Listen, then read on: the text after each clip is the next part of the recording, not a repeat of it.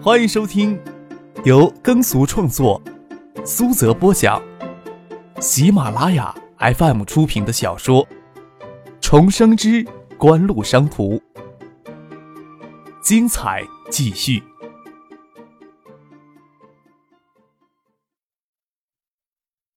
第一百八十八集。江堤上及内侧斜坡上都有种植白杨与垂柳，正值初春，柳树抽出嫩黄新芽。站在江堤上，倒不用愁院子里的工人会瞅见了。张克与婉晴在一处枯草倒伏处坐下来，望着堤外的江滩与浑浊的江水，说道：“你问我担不担心他们在背后捣鬼？这个世界呀，只要有实力，会有人恨你，会有人诅咒你。”但是不用怕别人会惹你，他们在背后捣鬼就捣鬼吧。想必今天之景湖的面前，谢剑南、赵景荣是不敢随随便便破坏规矩的。年前骗许思入伙时，许思觉得景湖这个名字与景城的有些重了。我跟他说，只要景湖的名头超越景城，别人只会觉得景城的名字跟我们景湖重了。我这次收购景湖全部的股份，就没有必要同时保留景湖与越秀两个壳了。婉晴定睛看着张克，十八岁还只能算小男人，但任谁做出这么一番事业都不容别人轻视的。即使只有十八岁，眉眼沉毅，目光深邃，完全寻不着少年人的幼稚。我在考虑将海州这边的越秀公司注册掉，并购星光造纸厂之后，注资成立星光造纸集团，林纸一体化的项目也由星光纸业集团一力承担。婉清姐，你觉得怎么样？不错呀，领头的人选你都决定了。婉晴姐，你来当锦湖的总裁，让蔡姐给你当助手，星光职业交给周游负责，这样安排你觉得行吗？张克，芷彤今年夏天就要上学，再多拖到明年夏天。但是我在国内找不到适合的学校。张克一愣，婉晴姐。你不会想带着芷彤出国上学吧？芷彤的爷爷奶奶会同意吗？你想哪儿去了？我还是希望芷彤在国内的环境里成长。只是国内的教育状态太不如人意，国内的学校基本不会将学生当成人去塑造。年前还在为芷彤上学的事情烦心，最近想开来了。既然没有这样的学校，为什么不可以将芷彤、西荣、西雨这样的孩子办一所这样的学校？我跟我在美国读教育的同学联系了，请他回来帮我一起办学校。锦湖的股份让给你，我不要艾达的股份了，总觉得占你太大的便宜了。我筹些钱出来，就在这里。婉清站起来，指着植物园前那片空地，就在这里。我要给芷彤办一座全国，更有可能，我希望是全世界最好的私人学校。不过。在成为最好的私人学校之前，你要让流过这里的江水变清澈起来。啊！张克轻呼了一声，想想都会对芷彤妒忌呀。你都把心思放到他身上去了。你有什么好嫉妒的？心思都在你身上的女人还不少呀。婉晴皎洁的一笑。那锦湖这边谁来帮我呀？让蔡飞娟来当总裁吧。张克要组建星光纸业集团，锦湖原先与纸业相关的业务都将置入，锦湖就剩下了空壳子。而且周游、苏京东等人都会直接得到张克的面基事宜。锦湖的总裁一职并不会有太多的事务，名义上地位比较高，但实际重要性远远不及星光纸业或爱达电子的总经理。由蔡飞娟当然是非常合适的。张克点点头说道：“就算现在动手弄学校的话。”夏天之前也办不成什么呀，那就让芷彤明年再入学也不迟。这一年多时间来，很少有时间能照顾芷彤，让婉晴的心里非常有愧疚。从繁忙的公司事务当中中脱身出来办所学校，无疑是婉晴最乐意做的事情。她毕竟对赚取更多的财富没有太大的兴趣。她拉着张可站起来，陪着他一起看梯内的土地。你是不是想将这一边都搞成植物园？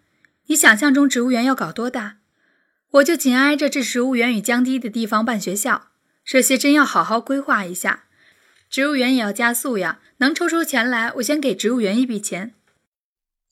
张克捧着婉晴光滑的脸蛋，让她的脸转过来看看自己，从她风情万种的眼睛里，已经看出他打定了主意，放弃了对他的劝阻，说道：“这样也好，这资金安排又紧了一些。除了正泰集团收购那百分之三十股份的钱要急着支出，其他的钱都不用急的。你是不是跟宋培明约定好，并购星光厂的钱一年支付清？”我这边办学校也不会要一下子就把这钱抽出来的。婉晴任由张克宽厚的手掌捧着自己的脸，手有些略冰凉。虽然认认真真的说着事情，还是有些迷离之感。要不是江堤上也偶尔会有人过来，真想靠在他怀里休息一下。总之，年前定的财务计划要修改的地方太多了，也幸亏爱达电子的盈利可观一些，不然也无法同时做这么多事情。张可轻轻地在婉晴的红唇上啄了一口，透过江堤斜坡种植的白杨树叶，看到有人往这边走来，是负责管理植物园的经理。想必他们听工人说他们来了，赶过来说话。张可将婉晴放开，说道：“既然你打定主意了，这里的事情就交给你负责好了。这象山南边真的要好好规划一下。”谢谢南之前就对影碟机产业有所研究。他几乎对所有的家电通信产业都有较为深入的研究，这是他必须做的功课。在他看来，一家成熟的家电连锁企业应该支配上游的制造商，很有可能适度的参与其中也是可行的。海泰暂时没有多余的精力去涉及上游的家电制造业，但是母公司正泰集团可以。谢谢南在海州停留了三天，将影碟机零配件供应链的情况摸了一遍。还实地的到翼龙镇东南占地数千亩的电子工业园耗了一下午的时间，对景生旗下的小电子厂的生产状况也甚为满意。景生旗下的电子厂现有三大短缺：元器件供应受限，这是整个行业所面临的问题，只能等上海飞利浦工厂二期投产。技术力量薄弱，目前看来影碟机整机组装对技术要求并不高，但是想要进一步降低成本。生产质量更为稳定、性能更完善的影碟机，必须要有自身的技术力量。这一点，无论是正泰集团提供支援，或者是景生集团自身完善，都不是相当的困难。市场渠道狭窄，做市场并没有太多的诀窍，关键看悟性与魄力。许多人都看出，只不过是央视标王成就了爱达电子。谢建南原来对进入手机行业有所兴趣，只是目前进入手机行业限制太大。条件还没有成熟，从影碟机做起也不是不可以。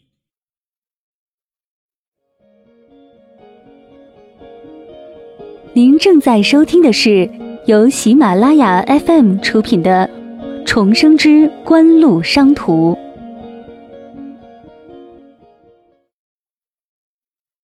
谢建南在海州停留了三天，在离开海州前，才通知单梅代表正泰集团正式提出撤资的要求。为了缓解眼下的资金压力，也为了方便接下来理顺各公司之间的关系，张可与婉晴最终决定由锦湖自身出资三千万回购正泰集团手里的股份进行注销。锦湖公司有近四千万的流动资金，所缺乏的资金待日后由张可直接注入即将成立的西光纸业集团可以，可以缓冲一下当前的资金压力。随后，海业公司周游、蔡飞娟、邵志刚等人名下。所持的股份都转移到了张克的个人名下，四千万的股权转让金将于一年内支付清楚。锦湖并购星光造纸厂，三千三百万的转让金约定一年内向城南区政府支付清。由星光造纸厂以技术成立的星光纸业集团，将锦湖旗下所有与纸业相关的业务与资产一并置入了星光纸业，由周游出任集团总裁。之后，张克将海州越秀公司所持的锦湖股权转移到自己名下，将所持的爱达电子股份转移到锦湖名下。锦湖正式更名为锦湖控股有限公司，管理星光纸业与爱达电子。海州越秀从此注销，成为历史遗迹。而香港越秀公司将与国内的企业不再有任何的直接联系了。一个崭新而强大的锦湖横空出世，张克也正式从幕后走到台前。担任锦湖控股法定代表人，这是一个完全属于他一人的公司，也没有必要搞个董事会之类的机构了。以张克一贯闷骚的性格，自然不会大肆的宣扬，但至少会正式的知会唐学谦。之前，唐学谦只是知道张克有参与锦湖、爱达的运营，究竟参与有多深，他倒不是很清楚。能保一生富贵，那是肯定的。但他得知张克一人握有爱达电子近百分之六十七的股权，与原锦湖旗下所有的纸业业务时，还真吓了一跳。因为爱达电子的重要性远远远超于锦湖，张克这时才跟唐学谦等人详细解释爱达电子的创建过程。唐学谦听了之后，忍不住对张之行苦笑道：“看来张克要远远超越你我了啊！”肃静的深色小门，门外只有门牌号。用楠木隶书浅雕上的黑色漆，单井巷三号这一块木刻门牌韵味十足。推门而入，才看得到影壁上的小刻篆书“八景真窑居”五个字。贴粉墙青砖的院墙是荷花水池，粼粼水波，星河才露尖尖角。四条水草荡漾着，绕过影壁，原先的前庭面已经完全被半透明的玻璃替代了。原来整个前庭都被挖成了荷花水池，只是贴着墙院的回廊似的水面露了出来。透过玻璃也能看到下面的水草与荷花，与旧式廊柱窗格相映，俨然成为了一幅现代派的老海州风情画卷。这里原来是旗馆的后院，与旗馆还有处小门相通。经过小半年的修缮整固，旗馆于三月底蓦然揭开面纱的那天，吸引在前街驻足观行的行人，整整条街都拥堵了半天。恢复破旧的鼓楼美轮美奂地耸立在人们的面前。才促使人们去思考沙田建筑群的价值。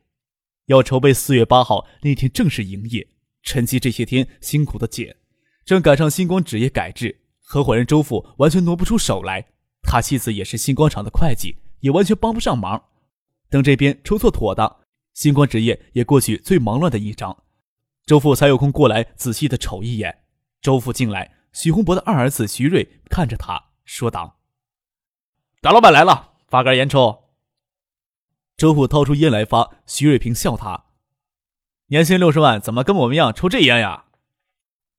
周父苦笑：“星光纸业花六十万年薪聘请副总裁宋之佑，目前已经成为海州的大新闻了。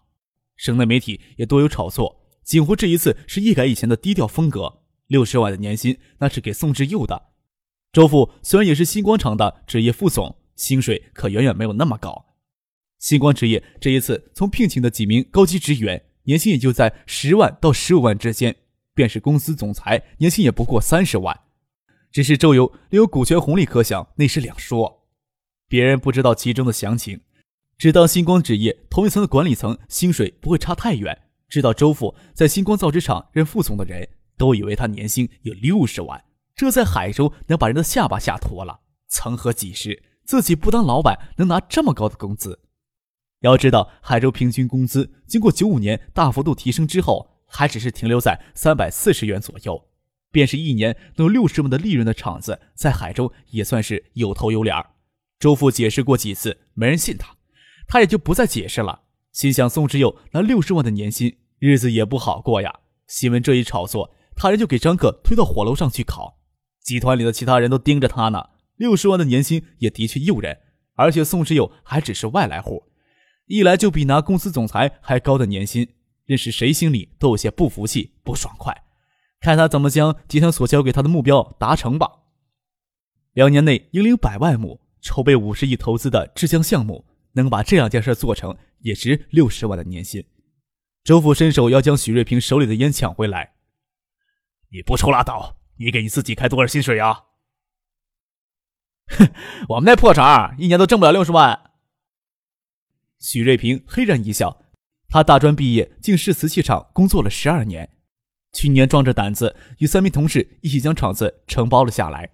陈奇这次向他们厂子订了一批器皿，他这是他这是送货过来的。周父笑着说：“你们要是能将历史上的海州瓷造出来的话，想发财还不简单？徐老师不是对这个有研究吗？”我家老头子只是兴趣所致，写几篇文章而已。对生产工艺改良没什么帮助，我要请他帮忙去看看，他还发脾气呢。他有心的话，当年就在市里不要出来，我们兄弟就不要这么拼命了。去，说话不挡门口。许洪博进来斥了他二子一声，这八景镇窑区就是旗馆的后院。旗馆修缮整固完毕，许洪博就正式的将旗院搬到这里来，问到：“周府，这次搞这么大的动静，生怕别人不晓得你们公司财大气粗似的，准备做什么呀？要搞先声夺人？”张可还没有找徐老师，上次开上次开会说要请徐老师给我们当公司顾问呢，大概他也快找徐老师你了。我可对造纸一窍不通啊。会点考据文章，现在的造纸工艺还要借鉴古代呢。继续说话。门口人来人往，这消息这时候传出去也不大好。周父拉着许洪博往里走，许瑞平也知情识趣的没有跟着，招呼了一声，带着人回去了。已经有房间布置好了，挑了一间，都是仿古的家具。明式书橱里有书籍与青花瓷装饰，跟前些天。咱们省政府颁发的保护小江中上游天然林资源的文章有关是吗？许洪博跟陈奇熟络，自己沏茶倒水，端起茶杯，吹掉水面上的茶沫，问周父：“这是张克在红石林场发现的山茶，除了行碎莫多之外，确实好茶，送了一些给许洪博。陈奇喝过几次，陈奇打算在八景镇用这种茶叶沏茶，允许碎叶茶沫就可以了。”嗯。省里那篇文章等同于禁伐令，但是光有保护还不够。我也去看过，大部分的林地都伐空了，荒了。省林业头的头头脑脑都给拿掉了一大批，可惜没用呀。省里只有力气恢复一部分的公益林，还得推动原料林的建设呀。虽然国务院八七年就出台了关于加快造纸工业原料建设基地的若干意见的通知，但是已经快要过了十年了，国内有多大的把握呀？前些年搞草浆成本低。项目投资少，这几年意识到搞草浆环境成本太大了，我们国家已经支付不起这么高的环境成本了，才开始淘汰草浆，上了木浆。木浆投资太高，对原料林还有严格的要求，加上国外木浆供应情况还好，国内几家牧场少打算自己上马制浆项目的。上马制浆项目最关键的还是要有原料林基地呀，靠天然林不行。不过我们这次可不是要搞什么原料林基地。而是一下子就强上上百万亩级的营林项目，同时还要在小江中下游九个县区搞。听得出来，你对这个项目有些意见是吗？徐洪博问道。周游笑着说：“星光造纸厂在城南区造纸工业园里的厂子都买了下来，总资产也不过四个万，做生意总要按步骤来。我是有些意见，跟柯少爷当面提过了，他没有听。”我只有老老实实的做自己分内的事儿了。